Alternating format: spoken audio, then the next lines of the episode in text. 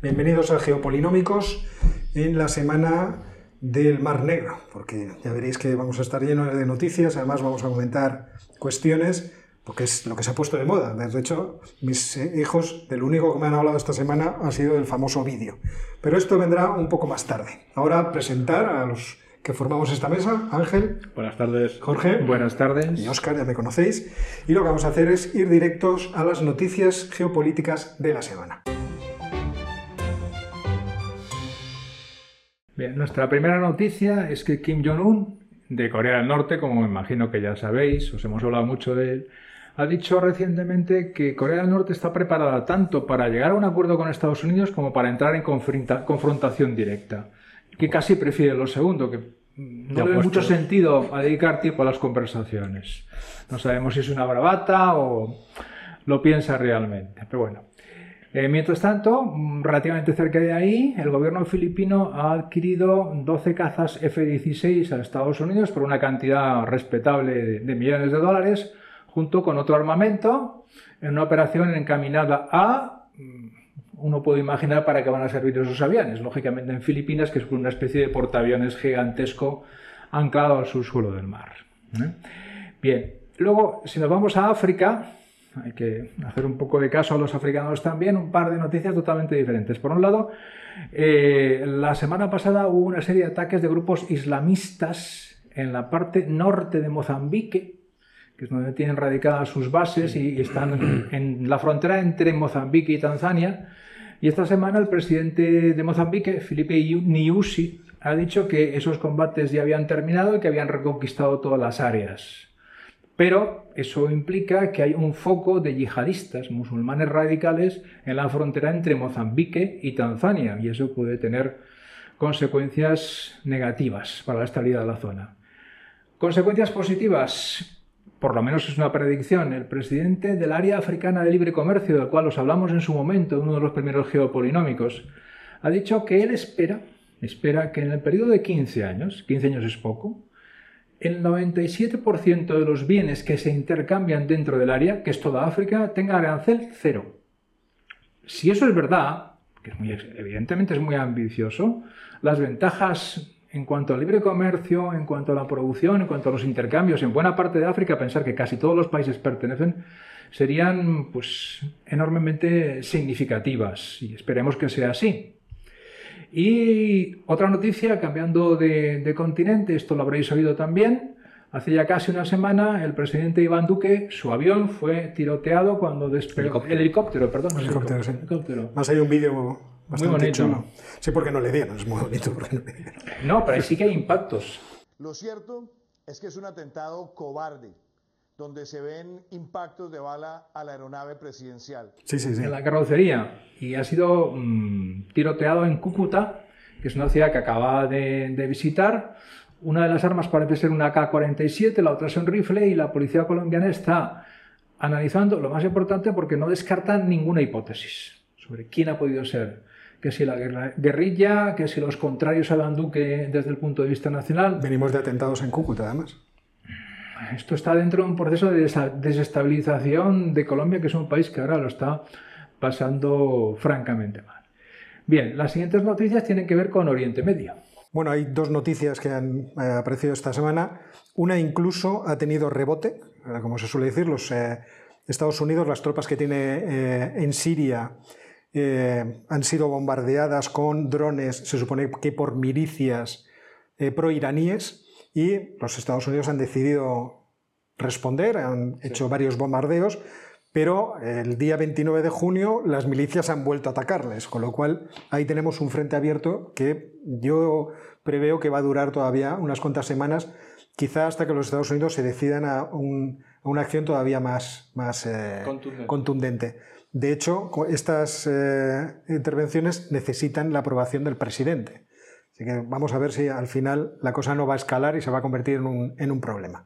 Y la segunda cuestión era algo que ya esperábamos, sabíamos del acuerdo entre Emiratos e Israel, pero por fin esto se manifiesta en una cosa tangible que es que eh, Israel va a abrir embajada en, Emiratos y además va como ministro de, de Exteriores el que después va a ser primer ministro de Israel. Jair Lapid. O sea, que visita de alto nivel. Eh, y es la primera embajada de Israel en un país de las monarquías del Golfo. Sí, sí, yo creo que es un acontecimiento realmente importante. Muy importante. Ángel, ahora te toca a ti. Relacionado con el gusto, por supuesto. Aquí no hay que olvidar el dinero. Sí, yo vuelvo otra vez a Asia, porque, vamos, más que Asia, eh, al tema de Asia, pero desde Washington, porque el viceministro de Defensa japonés, dando una conferencia en, en Washington, ha hablado de Taiwán como un país, cosa que en principio no debería tener mayor trascendencia, pero bueno, la tiene, la tiene y mucha. Rápidamente los chinos han reaccionado diciendo que esto es inaceptable, pero lo jugoso del discurso del ministro japonés dice que es que hay que irse preparando ya comentar el gasto de defensa en Japón porque después de Taiwán va Okinawa y después de Okinawa siguen para arriba. Entonces, retórica belicista en el Pacífico en línea con los F-16 que comentaba Jorge, veremos a ver en Portaaviones, portaaviones, avión que despega. Se lo plantean todo a largo plazo y Japón le espera una reducción de población muy intensa en los próximos 50 años. Yo creo, que no tienen nada que hacer, o sea que no. Pero bueno, el caso es que se están calentando los. Es que el verano es lo que pasa, que se calientan los ánimos. Y luego la segunda noticia, vamos, y yo creo que casi casi enlaza con, con el siguiente tema, que no es que sea una noticia realmente, pero es que me ha parecido divertidísima. Eh, se han encontrado unos documentos clasificados en una parada de autobús en el condado de Kent conteniendo información confidencial de la situación que se ha creado en el Mar Negro con el destructor, me parece que es, o el Defender, británico en las tropas rusas, y además con información confidencial de qué es lo que va a pasar con las tropas británicas en Afganistán cuando empiece la, retirada. Yo, nada, eh, yo le aconsejaría a Vladimir que no gaste más dinero en, ciberespionaje porque con, estar un poco atento al, transporte público inglés se puede enterar de todo y en los tabloides sin necesidad de Porque a mí me sonó mucho a... Uy, nos hemos dejado unos documentos. Puede ser, pero es, en fin, es que... Vamos. A mí me suena, me llevo este trabajo para el fin de semana, pero en la parada del autobús se me olvida. Se me olvida, o sea que... Pues voy a comprar un Kit Kat en la tienda enfrente y... Ya la vengo. Esto con James Bond no pasaba. No. Bueno, no, no, lo sé. Como vamos a ampliar esta cuestión a la tertulia, vamos directamente a ella.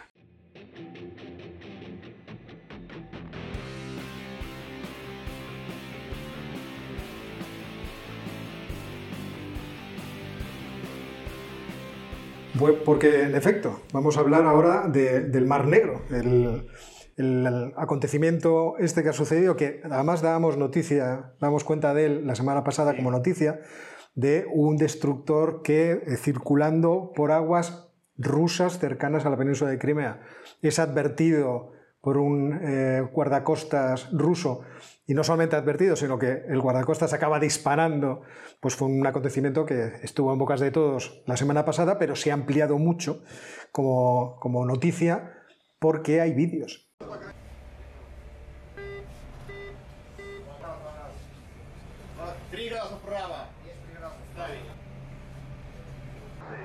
We have the right to do so in accordance with international rules and the United Nations Convention on Law of the Sea.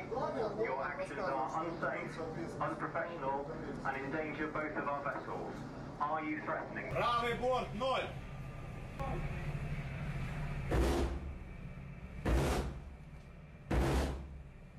Es decir, hay un vídeo ruso, que luego intentaré buscar si es que no tiene copyright y lo, lo pondremos, en el que los rusos advierten repetidamente, repetida y amablemente, vamos a ver, o sea, están ustedes en, aguas rusas.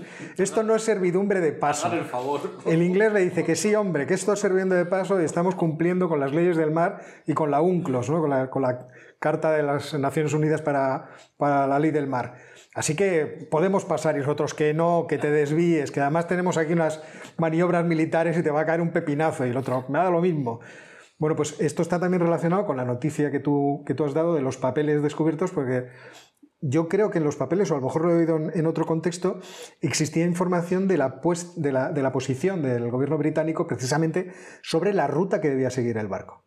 El barco tenía varias posibilidades de hacer su ruta pasando por donde no debía o pasando por un sitio a quien nadie le importaba, pero a los británicos les pareció bien eh, poner ahí de manifiesto que ellos no van a dejar de navegar esas aguas.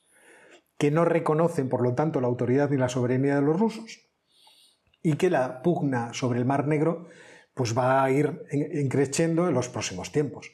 De hecho, también había habido un incidente con un buque eh, de la Armada holandesa, bueno, de Países Bajos, como ahora tenemos que decir. Yo seguiré diciendo Holanda seguramente por la propia inercia de, intelectual. Bueno, si es que yo tengo alguna, inercia intelectual de algún tipo. Y es que es curioso porque cuando uno se pone a ver lo que ha sido el Mar Negro tradicionalmente para los rusos, pues enseguida percibe que tiene una importancia fundamental eh, como región. En principio, para conseguir llegar a esos ansiados puertos en aguas cálidas que durante un tiempo con la Unión Soviética realmente pudieron tener. Sí, estaban muy cerca. Claro, estuvieron muy cerca. Teniendo en cuenta siempre que la OTAN tenía varios pies puestos en el Mediterráneo de oriente a occidente. En occidente estábamos nosotros, los españoles, y en oriente los turcos. Bueno, esto sigue más o menos así. Habrá que ver eh, con el permiso del señor Erdogan, pero esto siempre ha sido así. Tanto ha sido así que eh, Pedro I el Grande, ya en el siglo XVIII, puso un gran empeño en conseguir tener un pie en Crimea y en el mar de Azov, poder tener libre el estrecho de Kerch para tener acceso al Mar Negro y que de esos tiempos datan la fundación de Sebastopol, la fundación de Odessa, una región que por lo tanto Rusia siempre ha considerado de su influencia. No es de extrañar que cuando se cae el imperio soviético y algunos países empiezan a pasarse al bando occidental, en este caso, por ejemplo, Bulgaria y Rumanía a la OTAN, pues se tentara la ropa Rusia diciendo yo necesito tener posiciones aquí.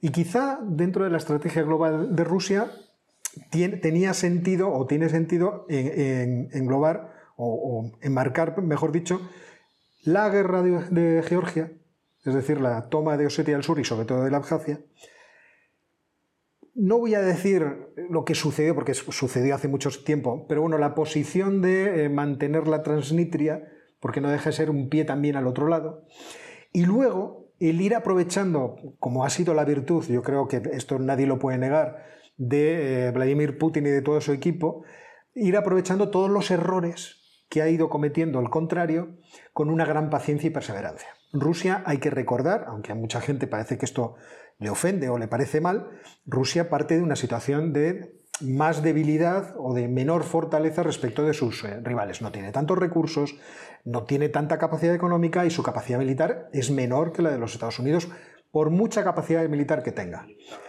Pero por eso juega un juego de largo plazo. Esperemos el error del contrario y nos metemos. ¿Qué errores ha cometido el contrario? Bueno, un error fue el de Ucrania, que aprovecharon inmediatamente, vamos, sin, pensar solo dos veces porque tiene una perspectiva a largo plazo.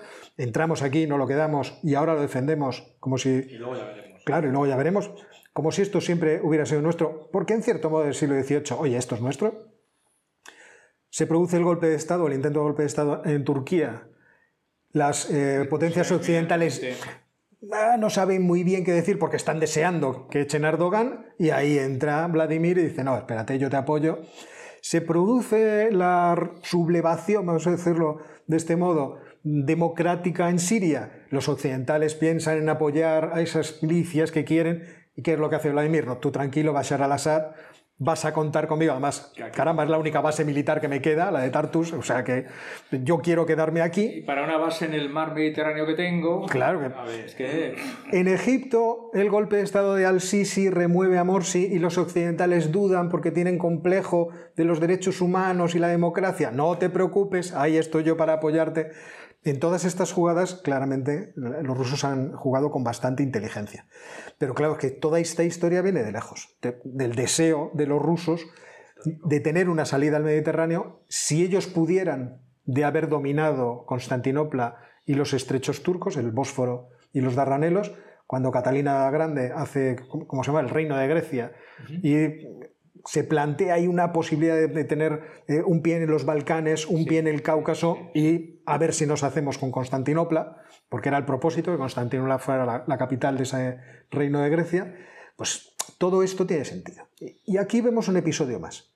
Rusia que juega siempre a, empujar al que se le acerca porque sabe que tiene que defenderse, no puede jugar al ataque. Eh, yo creo que en este caso del, del buque británico hace eso. Los británicos llegan ahí a decir, amigo, no te creas que nos hemos ido. Aquí vamos a seguir. Este mar no es suyo, no es tuyo, no se va a convertir en la, laguna rusa, el Mar Negro. Y los rusos dicen así, pero es que yo no, no, me dejas otra posibilidad que jugar a lo que yo tengo que jugar, que es que te voy a meter cuatro pepinazos para que te vayas. Y si no quieres irte, a lo mejor te los pego de verdad.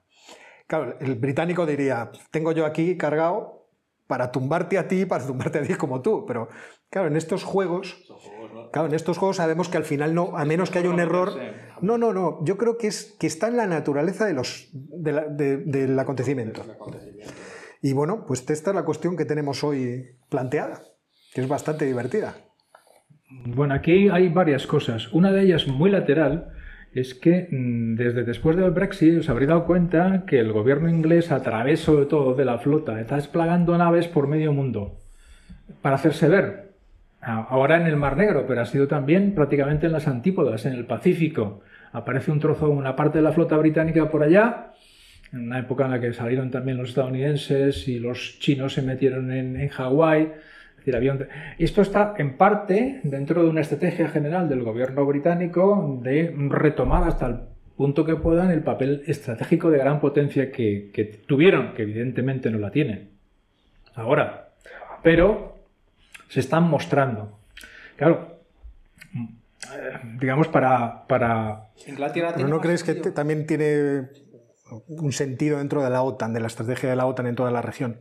Pero yo no sé, la OTAN no haría eso, entiendo yo. Oye, pero que también han mandado, están los holandeses por allí dando vueltas y dando paseitos. Pero, eso es distinto, eso sí que lo estuve leyendo porque lo que sí que hay, que por eso se anima tanto Cerneski a hacer sus declaraciones Zelensky, de, Zelensky, estoy en la OTAN, es que eh, ahora eh, me parece que el, ayer o antes de ayer me parece han empezado unas maniobras en Ucrania de la OTAN con fuerzas holandesas, italianas, estadounidenses y creo que otros dos o tres países más de la OTAN para operaciones anfibias. Entiendo que debe ser previendo un, un nuevo ataque ruso o lo que sea. Entonces estaba allí por eso.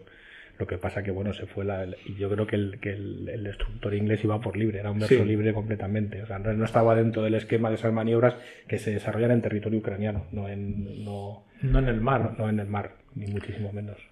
a mí me, resulta, vamos a decir que notable, el... ¿Cómo decirlo? El plantar los reales.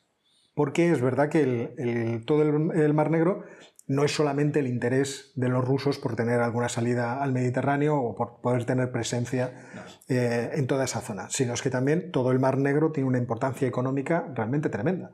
Y las asociaciones que se están haciendo entre países para aprovecharse de las posibilidades económicas del Mar Negro, que vincula, para esto tampoco hay que ir muy lejos, Centro Asia con Europa a través del Cáucaso, son tremendas. ahí existen muchísimos intereses cruzados en los cuales todos tratan de jugar también su propia partida. no parte, solamente parte, de esa partida son los distintos oleoductos y gasoductos que por distintos trazados compiten entre sí por llevar los productos de Asia Central y a veces también los del sur de Rusia hacia Europa, que es el cliente. O sea que en eso también tenemos que tenerlo en cuenta.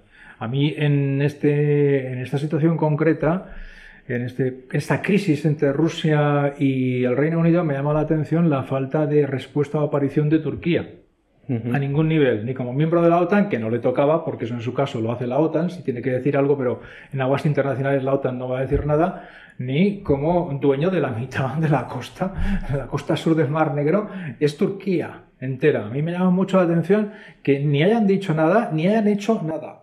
Pero es que Turquía tiene el, juego, o, puede jugar el juego de ser el que tiene una localización geográfica especialmente privilegiada. Porque todo lo demás, quiero decir, los rusos eh, tienen eh, libertad de movimiento por los estrechos. Yo creo que desde la Segunda Guerra Mundial, de los acuerdos, ahí no hay ninguna duda de que pueden pasar tranquilamente. No creo que no vea a los turcos cerrando los, estrechos, a menos que hubiera una casa, causa tremenda. Y en términos del transporte de, energía, claramente ellos sí tienen un interés en que el asunto esté tranquilo. No, tampoco se van a meter en mayores problemas ellos tampoco son productores de energía. No, no, ellos son Turquía tiene, tiene ese problema, son, demandantes. Incluso ha tenido problemas de abastecimiento de energía en el pasado, porque lamentablemente ellos no tienen los, los depósitos de gas y los de petróleo. Pero juegan esa posición geográfica de decir, bueno, desde Azerbaiyán, ¿por dónde vendrían mejor los, los oleoductos y los gasoductos? Pues por aquí. No se preocupen. por ahí, por Anatolia. Además, es cierto que Turquía tiene el problema de tener vecindad tanto con Rusia como con Irán y ser un país de la OTAN, con lo cual siempre anda con ciertos cuidados, porque tampoco tiene, quieren disponerse con sus vecinos, pero al mismo tiempo no se pueden disponer con la, con la alianza. No, pero bueno, aparte es verdad que se, ha producido a raíz de la crisis de Siria cierto acercamiento entre Erdogan y Putin. Entonces, eh, yo creo que Erdogan ha decidido esta vez no protagonizar ninguna, ninguna reacción, porque esto sucede en la otra punta, en la, parte norte, muy al norte del Mar Negro, y no entrar ahí. Pero el Mar Negro, como decís, efectivamente, es el, es el, es el bajo vientre de Rusia. O sea, si, si alguien, si, si una potencia naval como el Reino Unido o como Estados Unidos puede hacer daño a Rusia es a través del Mar Negro, no es a través del, del Báltico. Entonces, es una zona especialmente especialmente sensible para ellos y desde luego lo que no eh, solo demuestra la, ocupación de Crimea y las tensiones que tienen en Ucrania porque no quieren que, digamos que ese territorio se les se les rebusca más. Los turcos pueden cerrar el Bósforo en cuanto quieran. O sea, ellos no están tranquilos con eso porque aunque tengan los acuerdos en cuanto vean que hay una situación de tensión y que sea una amenaza para ellos cerrar el Bósforo es que es para ellos no, cuesta absolutamente nada. O sea que los rusos tampoco pueden amenazar mucho ni pueden indisponerse mucho con los con los rusos. Yo por ese lado no, lo veo por ahí. Yo creo que esto no lo sé, pero yo le doy la razón a Jorge. Es decir, desde el Brexit del Reino Unido parece que se ha creído lo de Britannia Rule the Waves otra vez y se han lanzado al mar a ver si les hacen caso en algún sitio. No, y a otros niveles. Han establecido un tratado de libre comercio con Australia, están intentando establecer relaciones comerciales fuera de la Unión Europea con distintos antiguos socios, antiguas colonias. Es decir, están intentando recolocarse y esa recolocación implica también la recolocación estratégica. ¿Quiénes somos militarmente? Claro, pero pero no, tiene mucho sentido porque forman parte de la OTAN. Pero no forma parte de la OTAN, pero es que además que se le ha perdido a un destructor en el estrecho de Kerch, a un destructor británico. O sea, es que no, no tiene por dónde cogerlo que dice, bueno, es que si fuera realmente una gran potencia económica y tuviera capacidad, pero o sea, el, el palo que se están llevando con el Brexit es monumental con la variante india están otra vez teniendo problemas con confinamientos y por lo que he leído hace poco, como consecuencia de, la salida del Brexit, empiezan a tener problemas de abastecimiento de alimentos dentro del Reino Unido. Señores míos, déjense de irse a de excursión allí a la otra parte del mundo y arreglen las cosas en casa. Claro, pero, lo que pasa es que es mucho más divertido. Pero no, y quizás sea una forma de, distraer un poco. Sí, sí, no, no, claro. yo la verdad es que por eso lo ponía yo en, perspectiva OTAN, porque le, veo mucho más sentido dentro de lo que es la propia geopolítica de toda la región. O sea, Rusia quiere tener una salida otra vez, eh, una influencia otra vez en toda la el Mar Negro y la OTAN llega y dice, no, mira, pero es que el Mar Negro tiene además tres socios míos de la OTAN, Bulgaria, Rumanía y Turquía. O sea, para, a falta de uno no, somos tres.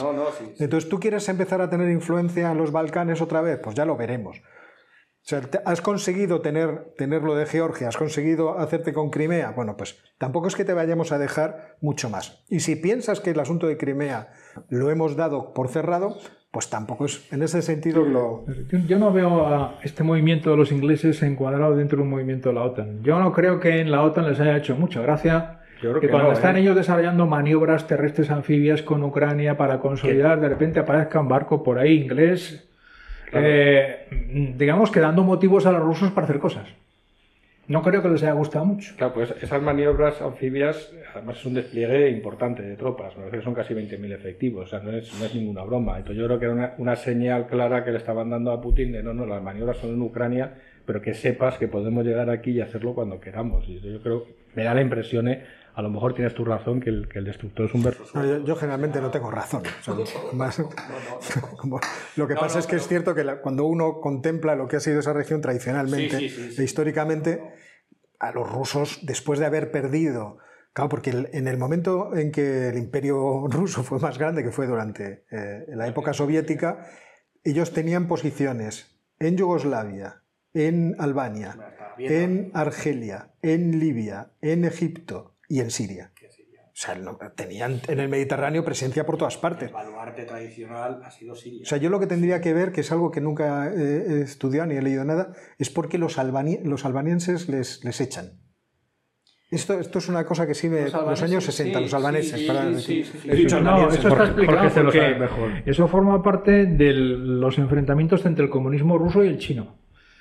Durante un tiempo los chinos son seguidores de los, de los rusos, pero a partir de los años 60 se separan ideológicamente y por enfrentamientos estratégicos.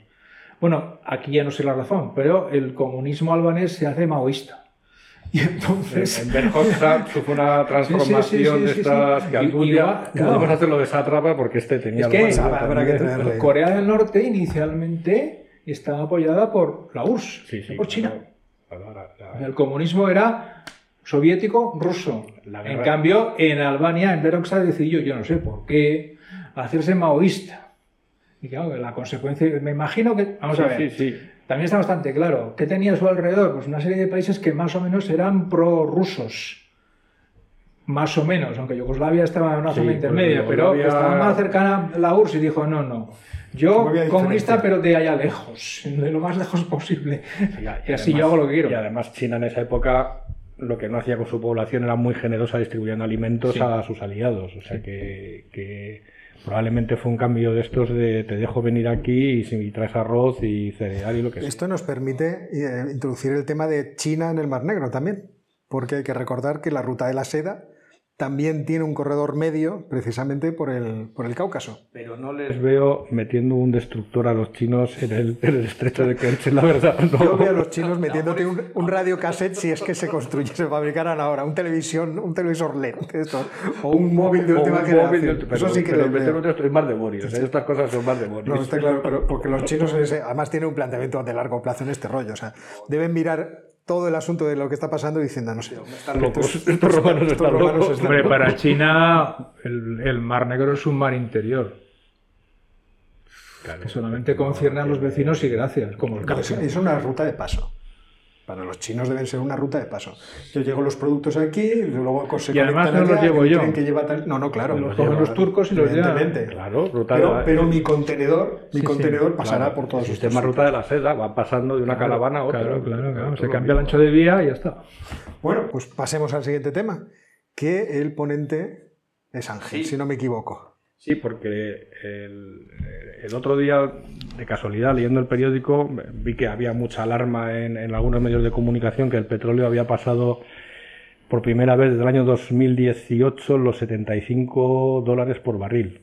Y entonces ya se, ya veían los tambores alarmando de que venía la catástrofe de la inflación y que viene una, que va a arrasar los mercados financieros. Y entonces me puse un poco a investigar y, sí, efectivamente, ha pasado los 75 dólares por barril.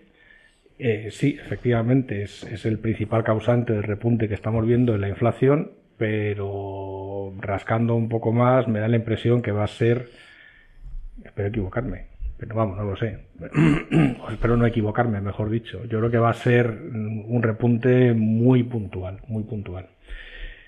¿Qué es lo que ha pasado? Pues lo escandaloso, que es lo que se ve en los medios, es que desde abril de 2020 hasta ahora el precio del petróleo prácticamente se ha multiplicado por tres. Veníamos de unos mínimos y contar aquel pico negativo histórico del, West Texas de menos, 10, de menos 38 dólares, pero bueno, cogiendo el, precio siguiente normal era 20 dólares el barril, pues hemos pasado de 20 dólares en un año a 72.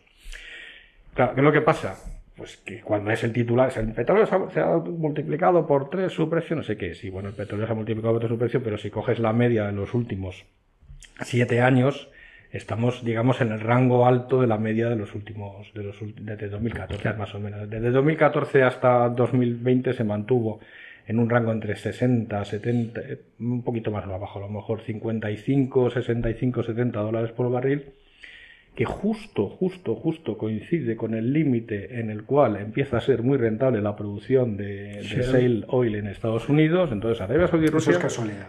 Sí, sí, es casualidad. es un paso aleatorio, los mercados, ya sabes, no tiene... La mano invisible. La mano invisible. Además, en los mercados ahora hay corrección de las empresas petroleras. No sé yo si porque están esperando que luego vaya a subir. Que luego vaya a subir. Cómo, ya cómo pasan las correcciones a no veces sé, en el mercado. No sé yo si van a subir o no, porque, bueno, ayer cuando lo vean nuestros seguidores, para nosotros mañana, viernes 2 de julio, hay reunión de la OPEP y parece que va a haber parece que va a haber ambiente. Ya veremos cómo, cómo termina. En esa bonita sede de Viena que tiene. Sí, en esa bonita sede de Viena. Viena, digo, no la sé. Bueno, la sede el es caso, espantosa. ¿por qué ha subido tanto, sobre todo en las últimas semanas, el precio del petróleo? Pues porque el indicador clásico, que es, son las existencias de petróleo en Estados Unidos, pues llevan, creo que son, la última que he visto, son seis semanas consecutivas de caídas. Eso significa que cada vez hay menos petróleo almacenado en Estados Unidos, con lo cual lo que tenemos es una mayor presión de la demanda respecto de la, oferta que hay.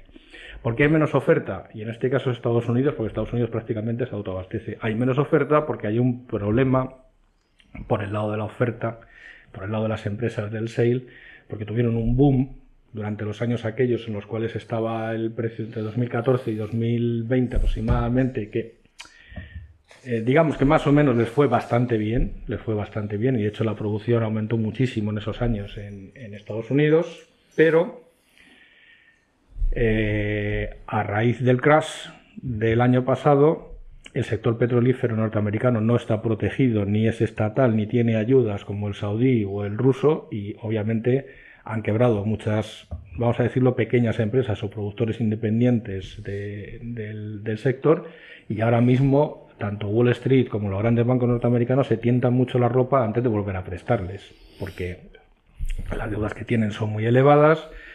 Eh, hay gente que dice que el precio del petróleo podría llegar a los 100 o por encima de los 100 dólares en, en- en el año 2022, pero hay otros que dicen que esto no se va a mantener en el tiempo porque la, reg- la- sobre todo la legislación eh, que relacionado con la economía verde pues les van a arrastrar. Hay una cosa de fondo también y es que en los años de Trump sabían los, los- el sector petrolero que tenía barra libre para hacer prácticamente lo que quisiera, pero Biden recientemente ha, ha prohibido, además con un decreto bastante duro, me parece que es no solo la, la- la explotación, sino además las, las, Las la- prospecciones. las- las- las- no, las prospecciones de nuevos, de, De nuevos nuevo. yacimientos en los parques nacionales o zonas cercanas a los parques nacionales de Alaska. Entonces yo lo Hay que que... hacerse, hay que hacerse verde. Entonces, Sí, sí, estamos en eso. Como los pinos, igual. Estamos No, en eso. Entonces, ¿qué es lo, lo, lo que, lo que pasa en esa situación es que la economía norteamericana va- se va recuperando muy rápido, la demanda está creciendo mucho, pero no llega todo el petróleo que debería llegar. A los, los mercados se han puesto nerviosos y el precio ha empezado a, ha empezado a aumentar. Claro, este nivel, 75, 75, 70, 80, es el nivel óptimo, tanto para Rusia como para Arabia Saudí, porque justo a este nivel que está el precio del petróleo es cuando Arabia Saudí equilibra sus cuentas públicas, con lo cual para ellos, perfecto.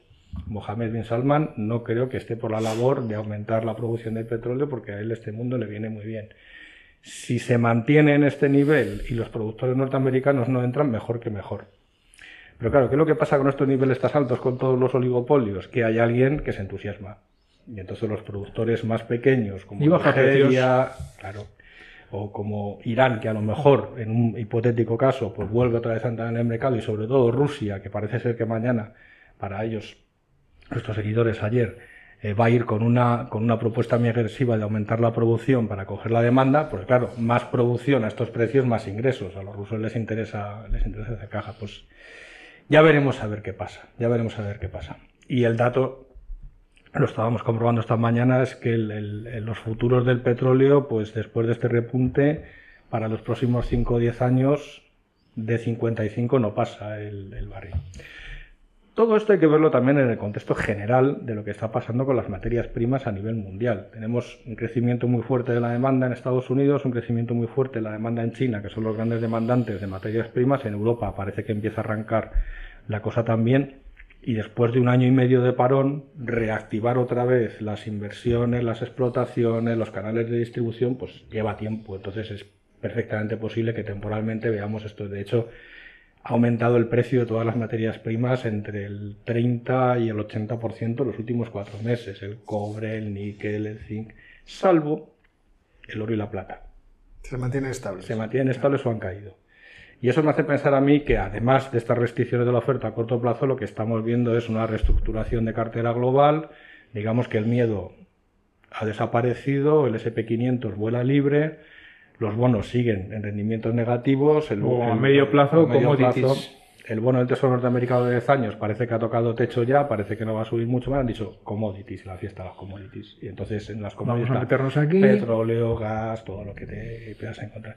Y el impacto en la inflación, la verdad es que es, es escandaloso. O sea, el, el- el dato de Estados Unidos, el último dato de mayo, es el 5%, es un nivel nunca visto desde no me acuerdo ni cuándo. Pero es verdad que dejando de lado un poco el caso de Estados Unidos, que ahí sí que te tengo que acabar dando la razón, Oscar, que a lo mejor sí que es verdad que esto de la inflación allí va a ser más persistente de lo que, de lo que parece. nunca dije eso. Nunca dije eso. Yo nunca dije eso. Cuando miras la subyacente, es decir, para que nuestros seguidores lo sepan, quitas el- la energía y quitas los alimentos frescos, que son los componentes más volátiles del índice de precios, la subyacente en Estados Unidos sí que está alta, está en el 3,5%, que es Sí. un dato bastante alto, Muy alto para para Estados, Estados Unidos. Unidos, Por eso en Estados Unidos Muy alto. pa- pasan más cosas aparte de esto, ¿eh? no pasa solo. De cualquier forma, sabíamos que la inflación, que a lo mejor sabíamos porque somos muy mal pensados, pero un país con mucha deuda y que se endeuda todavía más tiene una solución en la inflación a ese Claro. problema a medio y largo Claro, plazo. Entonces la obvio. inflación puede estar pu- puede acompañarnos por eso mucho tiempo. Yo creo que la Reserva Federal. Es verdad que Biden ya ha eh, dicho que del programa de infraestructuras, pues la mitad. Eh, Del que se había dicho, bueno, pues la mitad, porque ya va- no vaya a ser que efectivamente la inflación se nos vaya al 10%. O sea, Que que se no lo ha dicho. Larry Summers. Lo ha dicho. Larry. Está pasando. Se lo ha dicho, Larry. Larry ya se lo ha dicho y ya se acabó. Pero la zona euro, que salió del dato de inflación de junio, ha llegado al 2% por primera vez desde ni se sabe. O sea que. En, en- en- Ya nos por, habíamos acostumbrado a la deflación. por un lado teníamos que estar muy contentos porque llegamos al 2%, pero. por Que era el objetivo, lado, ¿no? era el El objetivo. objetivo era el 2% de Pero- forma. No, cerca. Cerca. Cerca. Cerca, pero por debajo. por debajo o por encima. Ah, vale. Cerca, pero por cerca, debajo. cerca. Pero, ¿qué es lo que pasa? Que cuando haces el mismo desglose con la subyacente, el resto de, las, de los productos están en 0,9, o sea, sigue igual de anémico que siempre, lo que pasa es que el precio de la energía ha subido un 13%. Entonces simplemente está cogiendo el efecto del, del efecto base que se llama en estadística del cambio en el precio de energía de abril de 2020 a abril de 2021. ¿Eso cuándo se va a pasar? Probablemente en agosto. Entonces en agosto empezaremos, al menos en Europa, ver la caída. Estados Unidos puede ser otra historia, insisto, porque se están empezando a ver otras, otras cosas distintas. Y en ese juego, pues eh, la partida realmente interesante que hay que ver es si los productores norteamericanos vuelven al- a la escena geopolítica y vuelven a actuar, digamos, de fijadores de los precios por arriba y qué es lo que va a hacer Arabia Saudí y Rusia. Arabia Saudí, desde luego, dice que no ve que se esté produciendo un incremento grande en la demanda mundial de petróleo y que, por lo tanto, no va a aumentar la producción y los rusos parece que están desesperados por hacer caja. Entonces, ahí veremos lo que, lo que puede pasar. Mientras, gracias como todas las veces que le escuchamos, de buen informe. Gracias. Eh, buen informe, no tengo mucho más que añadir.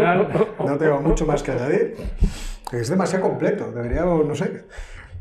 Ahora no se me ocurre qué, qué aportar. Qué aportar. Puedo hacer, digamos, unos informes como la selección, ¿no? Que es un Sí, juego más abierto, la selección española, pero para juego, dar juego a los contrarios. Allí eh, lo que sí que hay que tener en cuenta en el, metro- en el mercado de petróleo y por extensión el del gas natural es que hay algunos países en los que la influencia en la fijación de precios de los gobiernos es importante y en las decisiones de producción, sobre Sí. todo Arabia Saudita, Rusia y algunos otros. En cambio, en otros es el mercado el que decide, sobre todo Estados Unidos.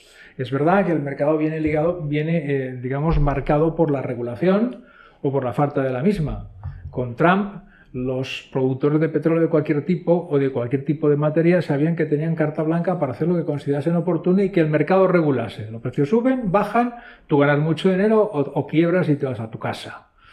Pero eso no pasa ni en, en Estados Unidos, ni, perdón, ni en Rusia, ni en, ni en Arabia Bueno, por Saudita. eso va a ser tan interesante la reunión de la OPEP de este viernes. Y ya veo que Ángel se va a preparar eh, para la semana Es que no sé viene si le han invitado. ¿Te han invitado a la reunión? sobre el asunto. No, no he recibido No, todavía entonces, ninguna invitación. A lo mejor encuentras un precio en el cual ambos agentes estén de acuerdo, ¿no? Si Pero Arabia yo- Saudita y Rusia están de acuerdo, igual. Pero yo tengo que ir, Jorge, me tienen que avisar, porque yo, por si es por Zoom en las reuniones, me duermo, es que no, no aguanto mucho. No, pero eso es verdad. Ahora va- habrá que ver cuáles son las reacciones y qué posición toman cada uno, porque eso siempre lo divertido en las reuniones de la, de la OPEP. O sea, recordemos cuando Sí. en aquel momento eh, Arabia Saudita anunció que iba a eh, reducir la oferta de petróleo con la intención de subir el precio del petróleo un viernes en la reunión de la OPEP y el lunes el precio del petróleo se desplomó Nadie sabía por qué, pero todos sospechaban porque Arabia Saudita lo que ha hecho era soltar petróleo por detrás y la intención que tenía era fastidiar especialmente a Irak en aquel momento. Entonces habrá que ver qué, qué es lo Y pasa luego, ahora. y luego, bueno, pues a- más a largo plazo y quizá por eso los productores americanos están tentando la ropa antes de meterse otra vez en el mercado es que ha habido un acercamiento, vamos a decirlo así, de la administración Biden y, y de, y de Justin Trudeau en Canadá a Venezuela. Y Venezuela es el país que tiene ahora mismo, creo que no sé si son las primeras o las segundas reservas mundiales de petróleo, por lo Bueno, el tanto problema es- que tienen es que no tienen capacidad de producción. Ellos pero- no. pero- Claro, pero pero si hay un acuerdo. Han acumulado un- una obsolescencia de Sí, la sí, maquinaria, una pérdida más de pero. Halliburton se lo puede solucionar en menos de seis meses, o sea que ahí no hay ningún Si problema. está a más de 75 dólares por barril, yo creo que cualquiera estaría dispuesto, estaría dispuesto a arreglárselo. Entonces, tenemos Venezuela, que a lo mejor quizás están esperando, pues si entra Venezuela, Venezuela entra con un, con un break-even que se llama, que es el precio al cual es rentable sacar petróleo mucho más bajo que el 6 norteamericano. Y luego queda por ver qué pasa con Irán. Claro. Si al final se sientan en la, en la mesa de negociación y se levantan las restricciones, Irán rápidamente puede poner un millón de barriles diarios en, en el mercado, con lo cual Digamos que yo creo que Arabia Saudí sí que está más conservadora de decir, bueno, si se va a 100 para mí mejor, que hago más cajas y luego baja también, pero lo que no voy a hacer es disparar mucho más la, la oferta porque, digamos, eh, eh, eh, ya bajando los precios no puedo hacer tanto daño a los venezolanos y a los iraníes como les he hecho a los, a los norteamericanos. Pero el problema es la, la necesidad que tenga Vladimir de, de que es lo que no Bueno, pero sí, a estos precios la verdad que es una fiesta para todo el mundo. Con lo cual volvemos otra vez. A mí lo que me da un poco de pereza porque en el anterior auge económico del auge del precio de- del petróleo, el eje del mal se puso muy activo. Porque empiezan a tener fondos en Claro, bolsas, claro, claro. Aunque claro, desde el claro. punto de vista de la geopolítica, oye, se pone entretenidísimo Bueno, pone el patio, es entretenido, una cosa eso, espectacular. Sí, pero es lo que dice Ángel. En este momento, Venezuela no tiene capacidad técnica para producir eso. Si produce eso es con acuerdos o apoyos externos. Pero fíjate cómo, Llámalo está, como cómo están.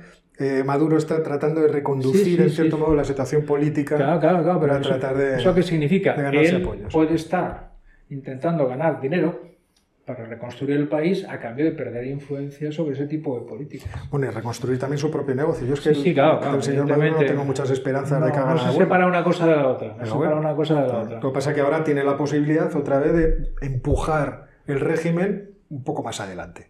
Entonces, Pero cómo a cambio de- regímenes. a cambio de y ese a cambio posiblemente muchos países se lo cogerían estoy seguro que muchos países se lo cogerían que habrá bastantes empresas y no solo norteamericanas que no les importaría en absoluto entrar en Venezuela y decir vale os cambio la infraestructura me dais una concesión a 10 años y tenemos determinados acuerdos Eh, ahí habría muchas no, es, empresas es fácil, es fácil de hacer porque ya está inventado. Una zona económica especial, exactamente igual Eso con los centros turísticos eso en estamos Cuba, hablando, como sí. empezó China, que empezó así realmente con zonas Sí. económicas especiales, hacer una zona económica especial en dos, tres yacimientos petrolíferos venezolanos, el resto del país lleva su vida aparte y ahí se meten... O sea, a mí me da la, la pena que me da de Venezuela es que entre la huida de 6, 7 millones de venezolanos que se han producido estos años y una oposición muy mejorable, como suelo yo decir, vamos a decirlo así, muy mejorable, que además no es capaz de unirse para nada ni para ir a tomar unas cervezas, pues el régimen incluso puede permitirse ciertas aperturas cosméticas en términos políticos porque sabe que ni siquiera en las urnas le van a tumbar. Bueno, el, el régimen, con la hiperinflación que han tenido, el régimen en realidad tiene un problema fiscal monumental. O sea, las hiperinflaciones ya sabemos que no se producen porque sí, tiene un origen claro y es que tiene un déficit de ingresos y están financiándolo. está haciendo bolívares o como se llame la moneda ahora ¿cómo se llama ya? No sé. Ya me he perdido. Pero Pero, no sé cuánto vale pero necesita eh, dinero, cash duro. Sí, O sea, sí, necesita, ser necesita en dólares. Necesita dólares. Y entonces es, es ahí, digamos, en, en ese juego, yo creo que, que- que los americanos han visto la oportunidad de intentar romper la cosa por algún sitio. Lo que pasa que yo creo que nos vamos a establecer no en una caída del régimen abrupta, sino que va a ser un movimiento largo, bastante largo, pues de 10, 15 años, en el cual a base de esos intercambios y esos juegos, que es lo que se intentó con Cuba en su momento, pero al final se estancó en un cierto punto, veremos a ver qué es lo que pasa, Sí. para empezar por ahí. Entonces, en, en ese juego quizás es porque el, el- el productor norteamericano dice, no, pues a mí la, la, la, la cuenca eh, del Permiano o las, los, las arenas bituminosas de Canadá ya no me interesan porque aquí me cuesta 50, 60 dólares el, el barril sacarlo ir y en, en. Venezuela lo saco... La cámara, perdón. lo saco... Más barato a, con la cámara. Lo saco a 30 o a 25, entonces no hay, no hay, no hay color.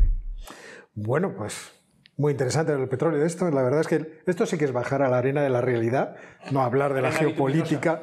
Pero como la geopolítica es lo que nos divierte, ahora vamos a pasar a hablar de otra zona de esas calientes e intensas que es Cachemira y el ponente es Jorge. Divertidísima Cachemira. Bueno, vamos a hablar un poco de Cachemira. Vamos a, referirnos a Cachemira en general, aunque eh, eso tiene varios nombres, varias denominaciones. Eso os mostraremos un mapa para determinarlo. Más de un mapa. O más de un mapa, lo que usted diga. Pero vamos a hablar de Cachemira en general porque es lo que nos suena aquí, en Occidente. Luego ya desglosamos. El problema de Cachemira es que la colonia inglesa desde el siglo XVIII es todo el subcontinente indio, lo que ahora es la India, Pakistán y Bangladesh. Bueno, los ingleses tenían un sistema de control colonial en el cual ellos dominaban lo fundamental y dejaban a las autoridades locales, en este caso a los maharajas, que hiciesen lo que les diese la gana en sus territorios bajo la supervisión inglesa.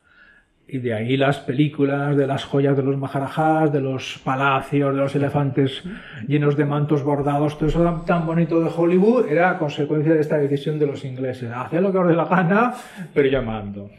Bueno, ¿qué pasa cuando llega el momento de la independencia del subcontinente indio? Vamos a ver ahora. Después de la Segunda Guerra Mundial ya había habido una especie de acuerdo de que aquello no podía seguir.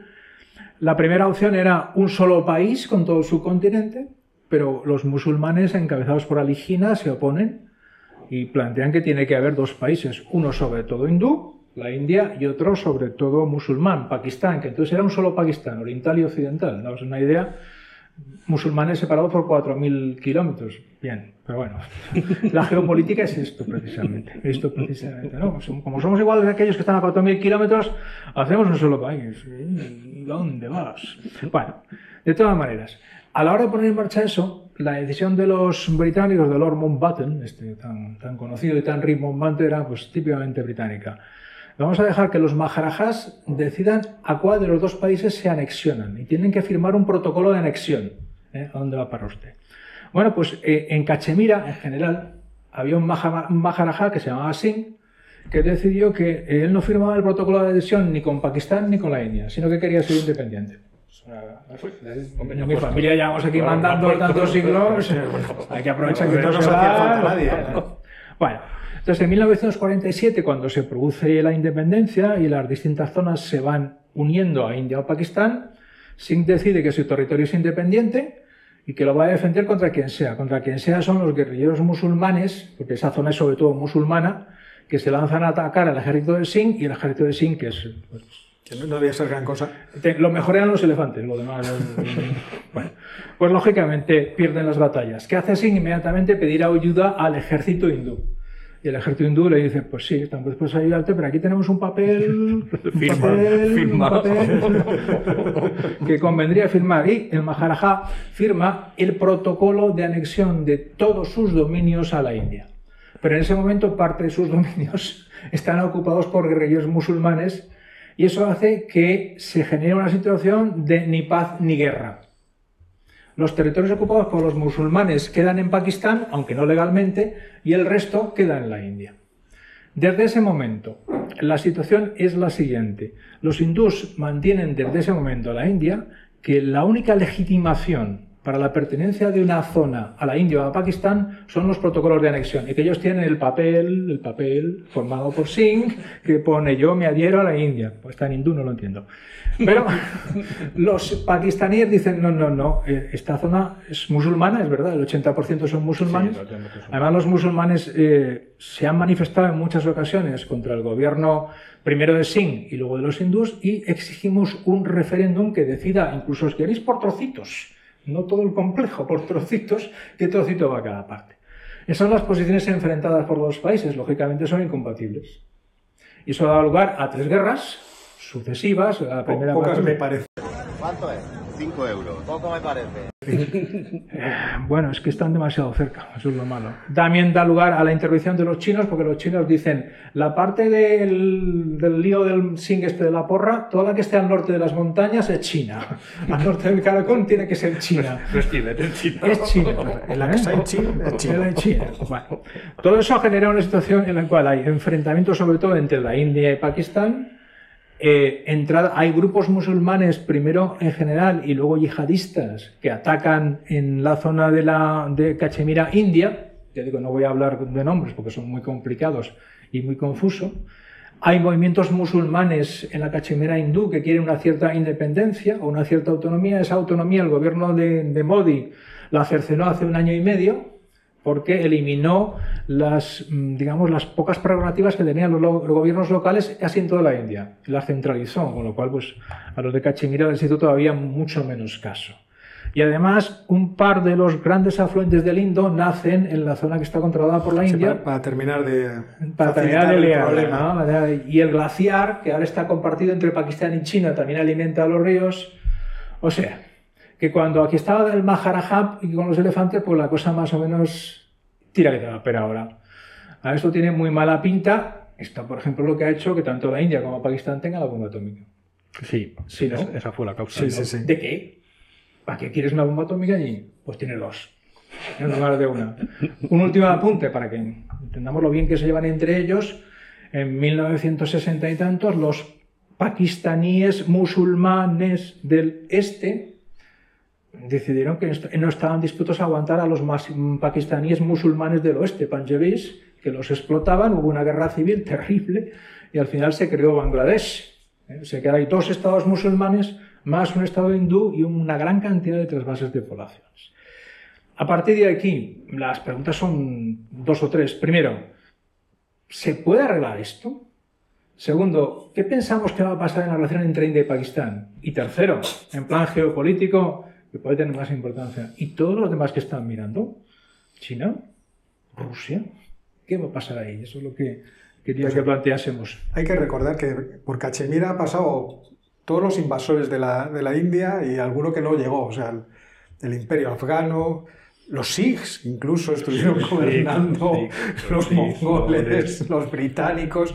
O sea, esto es una zona de esas difícil de, de- de- de gestionar.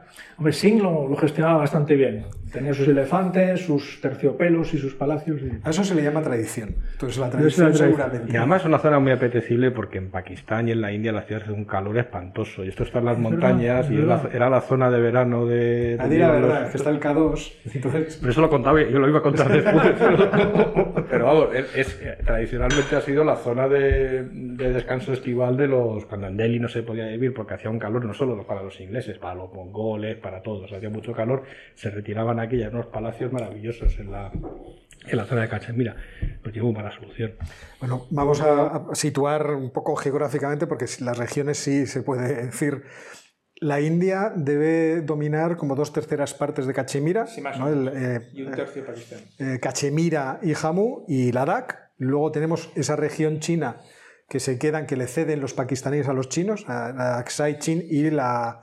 ¿Cómo es? El, trans, el Transkarakorum. Sí. Y después está Gilgit-Baltistan, que es la región, por así decirlo, que, es, que tiene, que por así decirlo, que es la que tiene Pakistán. Pero el problema está en que esas dos terceras partes que domina la India, pues el 80% de la población es musulmana.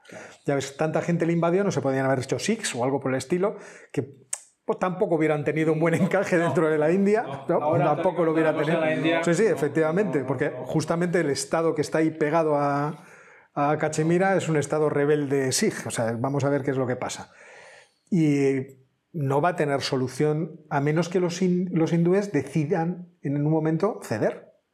Porque si, o lo conquisten. ¿no? Recordemos que eh, después de la guerra de Afganistán, en la guerra de Afganistán hubo muchos combatientes pakistaníes y apoyados además con dinero De los Estados. Unidos. ¿no? Decían, irles a pegar a los rusos, que está muy bien que les deis en los morros, y cuando vuelven, cuando se termina el conflicto, ven con, buena, con buenos ojos el tratar de resolver el problema de, de Cachemira. Y ahí se lía, de- lo que tú decías, muchos grupúsculos eh, musulmanes, vamos a decir, yihadistas distintos o, a veces. o talibanistas, no sé Otros cómo más decirlo, tradicionales. pero que lo que quieren es recuperar el dominio de, de toda la zona. La India, además, tiene otro problema, por lo menos ahora, actualmente, que es que ¿quién les gobierna? Les gobierna, claro, el Bharatiya Janata Party. Yo remito a los oyentes a que vean el vídeo que hice sobre el Bharatiya Janata Party para que se haga una idea de lo que es un partido nacionalista, pero ahora gobernando en un país de 1.300 millones de habitantes, que no es ninguna broma. Y con Modi, no con cualquiera, con Modi. Porque Modi es un islamista, como decir, es un hinduista eh, Radical. radical, o sea, Radical. convencido. Él, él sabe Si lo que mandase quiere. haría una Pero guerrilla. Es, es más peligroso que eso porque además es extremadamente capaz. Sí, no es ningún idiota. Eso Es sí, si lo que quieres extremadamente eso, no- capaz. está claro. No es ningún- además, te lo tiene muy claro. Y tiene una perspectiva o una ilusión de volver al Hindustán, al Hindutva, en fin, que no te cuento. O sea, y ahí no, no, cuenta- o no entra el ir soltando terreno, desde ningún punto de vista. Con lo cual yo entiendo a los chinos. Me los imagino subidos a la cresta de la montaña, mirando al borde y diciendo, mira, mira cómo se van a pegar. Se, se pegan, se pegan continuamente. Lo que pasa es que la verdad es que las noticias no llegan. Ya es una de las regiones del mundo que lo tengo en la checklist porque no he estado, pero tengo que ir. Porque esto es de las que. ¿Y a qué parte son de ellas? tres partes del mundo. Eh, No tengo, va- tengo muchas, la la lista es muy larga, pero esta es una de mis preferidas. Y, pero si han estado amigos míos hace, hace ya muchos años, hace 15 o 20 años, y entonces ya en, en los momentos de paz que dejaban entrar turistas y dejaban que los occidentales andaran por allí, había, la- había recorridos y eso, eh, paraban o recalaban en pueblos o en zonas, camino de las montañas, que les decían los guías, bueno, por aquí de, era, era parecido a la Primera Guerra Mundial, de una de la tarde a seis no paséis. No, no, bombardeo no. A la una llegaba una ametralladora, ¿Ah, creo sí? que era de los hindúes, empezaban a todo que pasara por allí, empezaba a disparar, pero de una a seis, debe ser que era el turno de la ametralladora y luego ya el resto del tiempo No tenían balas, sin, sin ningún problema, pero tenían, digamos, las fronteras son, son terribles. Luego, todos los veranos, lo estaba revisando antes, se lo hacían de Siachen, que es un sitio eh, estratégico para Pakistán, porque ese glaciar es el que alimenta la, una de, las, de los ríos que, que van al, al Indo y además es uno de los glaciares, no solo es uno de los glaciares más grandes del mundo, son las, grandes reservas de agua dulce del, subcontinente y además alimenta la mayor zona de regadío del, mundo, que son todas las planicies que hay en el, que hay en el Punjab. Entonces, esas de la zona de disputa, entonces todos los años hay enfrentamientos entre las, las tropas de élite pakistaníes y las, y las hindúes en el glaciar, pero claro, son enfrentamientos a 6.500 metros de altura. Sea que ¿Llevan no son- bombonas o No, no, esto, bombona? no, esto no hace falta bombona. vamos, Complicado, esto, vamos. complicado, complicado. Estos no necesitan nada de eso, pero vamos, enfrentamientos entre, entre- soldados de a pie, pero también con fuego de artillería, en fin, ataques. Hay, hay digamos, es- es- el glaciar es enorme. ¿eh? Entonces, es, es una zona muy militarizada, además con valles muy profundos, con comunicación entre los valles muy difícil, que no es, yo creo que está tan, tan abierta la cosa porque no es sencillo para ninguna fuerza de ocupación entrar con relativa rapidez. O sea, esto no es Ucrania. Aquí es que tiene para pasar cada valle tienes, montaña, la cosa tienes, tienes unos, pero allí especialmente tienes unos desniveles enormes que no te permiten meter Hoy he, material he pesado. publicado el jueves, que es cuando grabamos Geopolinómico, ya por fin lo decimos, eh, he publicado un vídeo sobre Etiopía. Y Etiopía es que no te haces idea cuando ves un mapa de África Claro. que puede ser tan montañoso y a esa altitud. Claro. Por encima de 1800 metros tienen una buena parte del país. Y en, en estas zonas es muy difícil resolver militarmente cualquier cosa, como ya sabemos por experiencia, por ejemplo, en Afganistán es el caso prototípico o la guerra de independencia española. Claro, pe- pero esto es peor que Afganistán todavía, porque Afganistán es verdad que la parte norte es una enorme planicie, que es la que fácilmente Claro, ha controlado Estados controlar, Unidos, sí, las sí. montañas están en el sur, que es donde están los talibanes, pero aquí es que es todo el territorio, son montañas incluso más, más, más altas y es un relieve más duro que el de esto, entonces es, es muy difícil, por eso los chinos están arriba, como decías tú en la atalaya, mirando y diciendo, bueno, en cuanto alguno se despiste, ¡pum! me lo quedo, pero tienen que despistarse y estos no se despistan, entre otras muchas cosas porque los dos ejércitos, eh, digamos, tienen- eh, nacen con la misma tradición, que es la tradición militar británica. Se están enfrentando, eh, digamos, eh, herederos de unidades de élite británicas contra unidades de élite británicas, porque estos regimientos son los que crearon el RAG y son los que realmente apoyaron el... Ahí la, la única solución para el Baratilla, que no sé cómo puede desarrollarla y tampoco es que lo ya sé yo, es la cuestión cultural. ¿De qué forma podemos atraer a la población musulmana hacia nuestro... No puede. Perdón, es que ha habido un ruido y me, me he despistado. Pero esa es la cuestión, a ver cómo podemos atraer a la población musulmana. Ya, pero en términos educativos uno tiene ciertas posibilidades de hacer cosas. Por ejemplo, leía yo el otro día que en Cachemira uno de los problemas que se estaban produciendo es el de los matrimonios mixtos. El matrimonio mixto de, de musulmanes y sikhs, por ejemplo, musulmanes hindúes, uff, esto causa ciertas dificultades, claro, cuesta. Entonces uno puede plantear, bueno, pues en términos educativos, es decir, en la escuela, ¿cómo podemos hacer? Y esto lo vamos a ir viendo más, es decir, los chinos lo que están haciendo en Xinjiang no deja de ser un intento de limpieza cultural Sí, sí, sí, no, eso es indudable. O sea, que eso Pero el problema es que, eh, bueno, problema. En Kashmir, en Cachemira, el 80% de la población es musulmana. Eh, mm, y no hay, digamos, no existe la posibilidad de que miles o cientos de miles de hindúes vayan a vivir allí y vayan desequilibrando la balanza demográfica. Sí, pero esta semana Modi visitó Cachemira Sí, pero y dijo, bueno, aquí tenemos que hacer- implementar la democracia y tenemos que hacer avanzar la cuestión y, bueno, eso me parece a mí ya por lo menos una toma de conciencia de con Cachemira hay que hacer algo y, y Sí, pero lo que sea distinto. Y el que- distinto siempre suele pasar por las escuelas. A ver cómo Lo que a los niños. Lo que se están planteando ahora, porque, la situación se está poniendo muy difícil, es devolverles cierta cuota de, de autogobierno, no solo en Cachemira, sino en otros estados dentro de, de la India. Necesitan una- un Maharaja. entonces. ¿Eh? Necesitan un Maharaja. Yo creo que ya es un poco tarde con los maharajas. Un elefante, a mí yo preferiría el elefante, a ser posible, pero, los maharajas. Pero eso significa, eh, o sea, están intentando volver a un régimen de mayor autonomía local en esa zona y en otras, pero si eso es así, eso no va a conseguir que lo hindú crezca.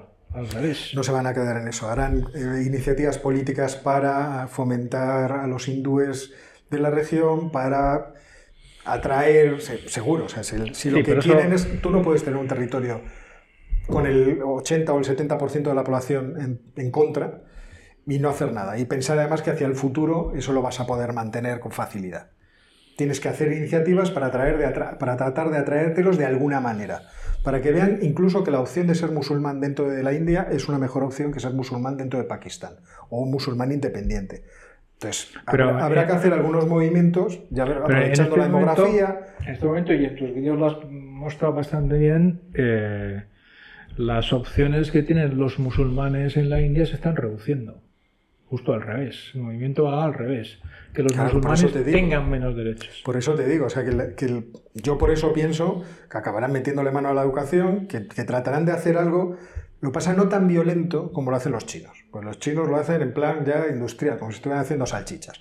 Los musulmanes son un problema en Xinjiang, ¿qué hacemos? Les metemos en campos de reeducación y a ver si les convencemos de que dejen su fe o, veremos, o veremos cómo lo hacemos.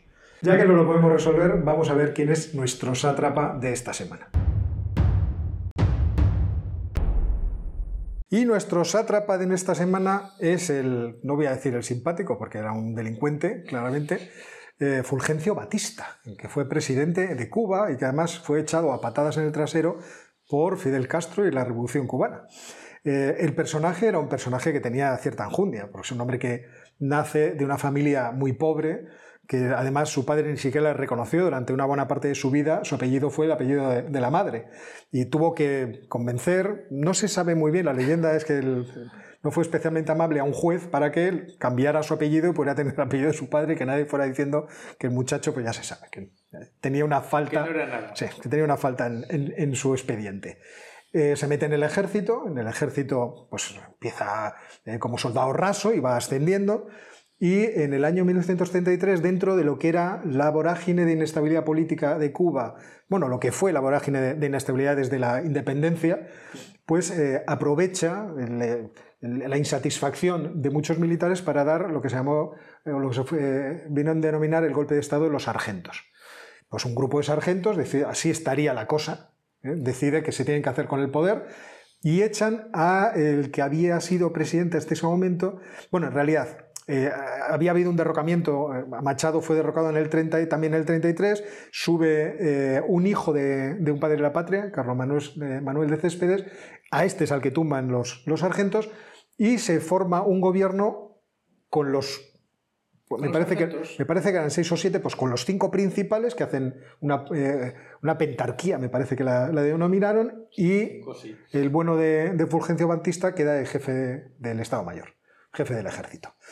Eh, en el año 40 se convocan elecciones, Fulgencio Batista decide presentarse y las gana. Entonces, las gana además por un partido de centroizquierda.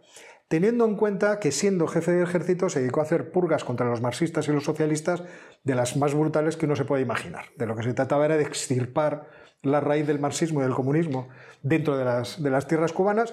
Pero lo que es curioso es que en el año 40 Era centro izquierda. Sí, sí, llega al poder como un, un- con Porque una la- coalición la de izquierda ya no centroizquierda. quedaba, ya no sí, ya, los demás les debían haber barrido.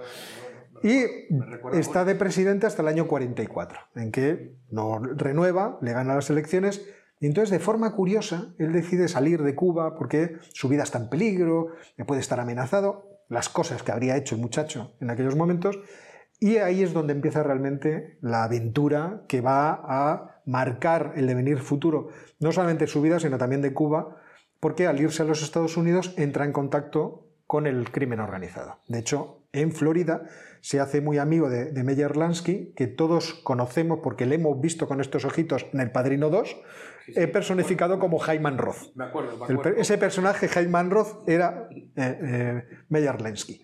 Y eh, allí empiezan a hacer un plan de negocios de cómo utilizar Cuba como plataforma del crimen organizado y también como destino del crimen organizado, porque bueno, si Las Vegas había sido un, un gran negocio, imagínate tener una isla ciento y poco millas marítimas de, de Florida en donde puedes hacer lo que te dé la gana.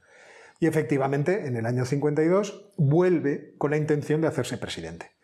Hay elecciones, pero todas las encuestas o todos los sondeos, que no sé cómo se harían, pero todo el ambiente viene a decir que Fulgencio Batista no va a ganar las elecciones. Y entonces brujulea con contactos en el ejército para hacerse con el poder con un golpe de Estado. Y el golpe de Estado triunfa, él se hace presidente y pone en marcha el plan.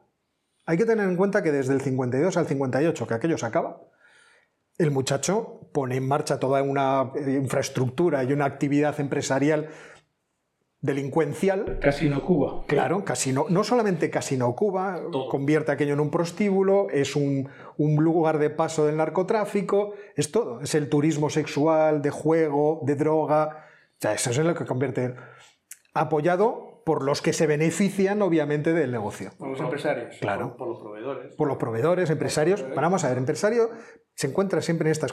De hecho, un narcotraficante es un empresario, Sí, claro. es un tipo de empresario. Bastante bueno, además. en Sí, generalmente casos. los que sobreviven. Los que sobreviven, sí. Los que no, es que hay que tener en cuenta que aquí el oligopolio se resuelve Sí. encerrándote en una azotea y disparándote con un En ese sentido, lo de la OPEP es bastante más Es elegante. bastante más elegante, es un cártel bastante más elegante. La guerra de precios siempre tiene problemas. Lo malo para él es que está en un momento de la Guerra Fría especialmente caliente, que los eh, soviéticos ven con buenos ojos la aventura de un grupo de enloquecidos que desembarcan, los 83 enloquecidos, eh, al bordo de, de un buque, el Granma, que se está hundiendo, y que empiezan a hacer pues, sus aventuras guerrilleras ahí en la, en la Sierra Maestra.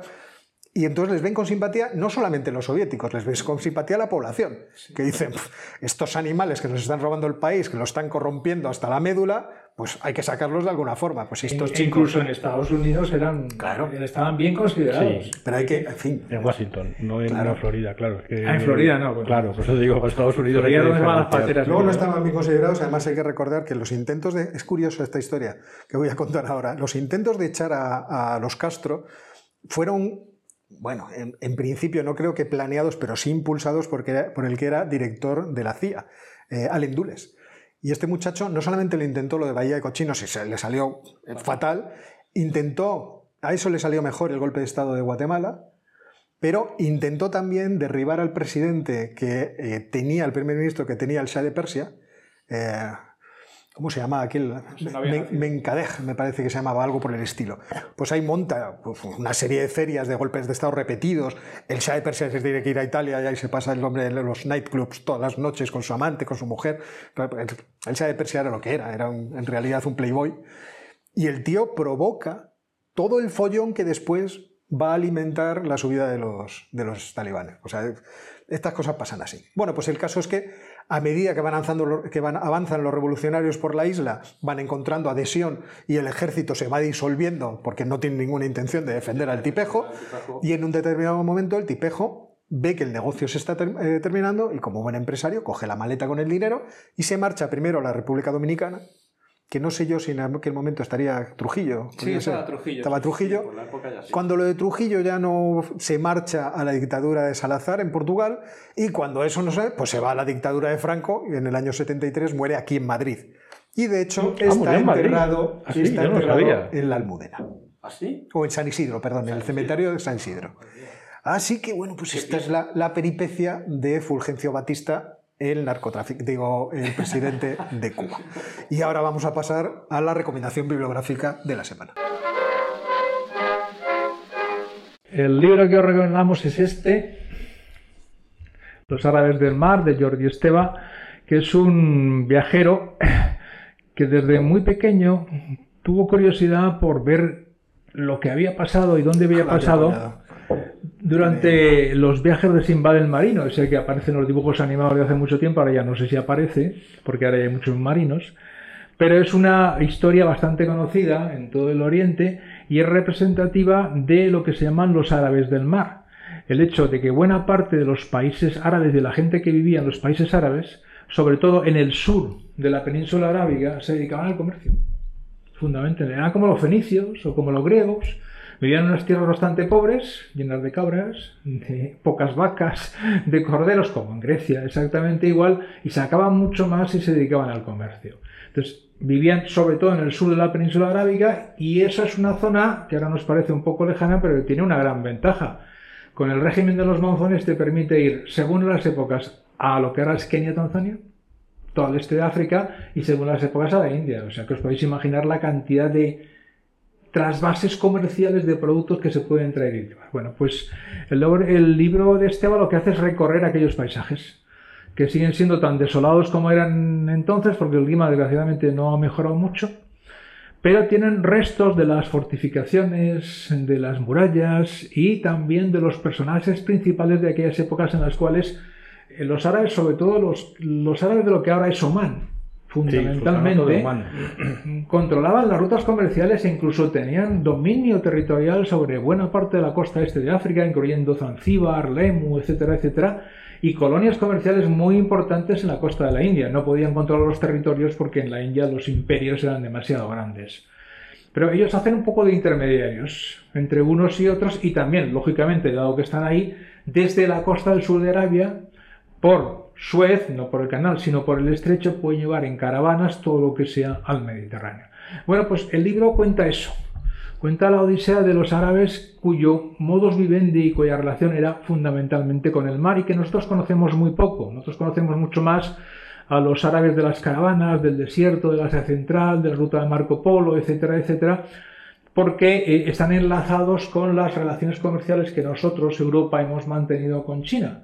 Pero estos otros estaban en otro, en otro, ámbito, en el ámbito del Índico, que ha sido tan importante o más que el nuestro. Lo que pasa es que nosotros no lo conocíamos. Y también menciona los efectos de la llegada por ahí de los portugueses, fundamentalmente luego de los holandeses y luego de los ingleses, y cómo eso le quitó a los árabes del mar el monopolio del comercio que tenían y por tanto se empobrecieron en gran medida. Cuando llegó a Inglaterra, pues ya que yo acabo del todo. Bueno, pues este es el libro. Para el que le interese la zona, sobre todo la zona. La zona, si le gusta sí. eso, eh, sí es un libro muy, muy bonito porque tiene muy buenas descripciones y además la enlaza muy bien con la historia, con lo que fue ahí en distintas épocas y tú te das cuenta que según los siglos el dominio comercial era de una ciudad, de otra ciudad, Otra de una ciudad. zona, de otra zona. Bueno, además la gente comprobará, comprobará que es algo que nos pasa siempre cuando nos aproximamos a una cultura que no, con la que no tenemos familiaridad, como la, toda experiencia humana pues nos- no nos exagera, No se sino todo lo contrario. Pero si me permitís un apunte geográfico, esa zona, el Sultanato de Oman tiene una ventaja fundamental respecto al resto de la, de la península arábiga y respecto a, a Irán. Y es que la temperatura al lado del Magnífico son casi como 10 grados más baja que en, que en Emiratos. Y eso, eso se nota. Sobre todo cuando vas a la playa se nota, se nota mucho. No, ¿eh? no estás queriendo decir que tu experiencia Fue el país que más me gustó de toda la zona, lo puedo asegurar. No, Con la bomba informativa que un día asesinaré a Mr. Realpolitik por esta forma de presumir tan miserable de tu No, no, no, experiencia. pero era- Los que metíamos los pies en el, en el Mediterráneo cuando éramos niños en el Y Cantábrico, gracias, y gracias, y gra- 33 grados, 32 todo el año, muy agradable. La verdad que va muy encima agradable. barato. Y va- mucho más barato que Dubái, ¿dónde va a parar? Bueno, pues ya va lo muy saben nuestros ¿no? oyentes, ahora que viene el verano es la oportunidad perfecta. Mascate, una ciudad maravillosa. La oficina de Oman que nos mande los, los monumentos aquí al departamento. Bueno, pues con esta bomba informativa nos despedimos hasta la semana que viene. Hasta luego, geopolinómicos. Hasta luego y buenas tardes. Buenas tardes.